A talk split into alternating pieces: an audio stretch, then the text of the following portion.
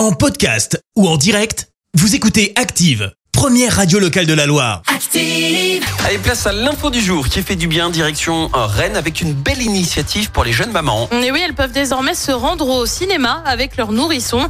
Le cinéma Arvor, en partenariat avec l'association Parents et Féministes, a proposé la première séance ciné-bébé la semaine dernière.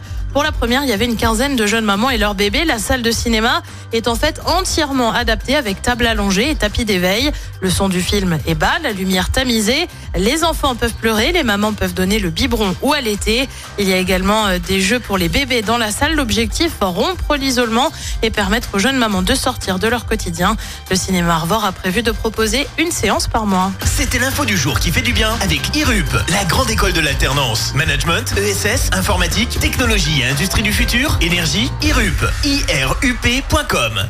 Merci. Vous avez écouté Active Radio, la première radio locale de la Loire. Active.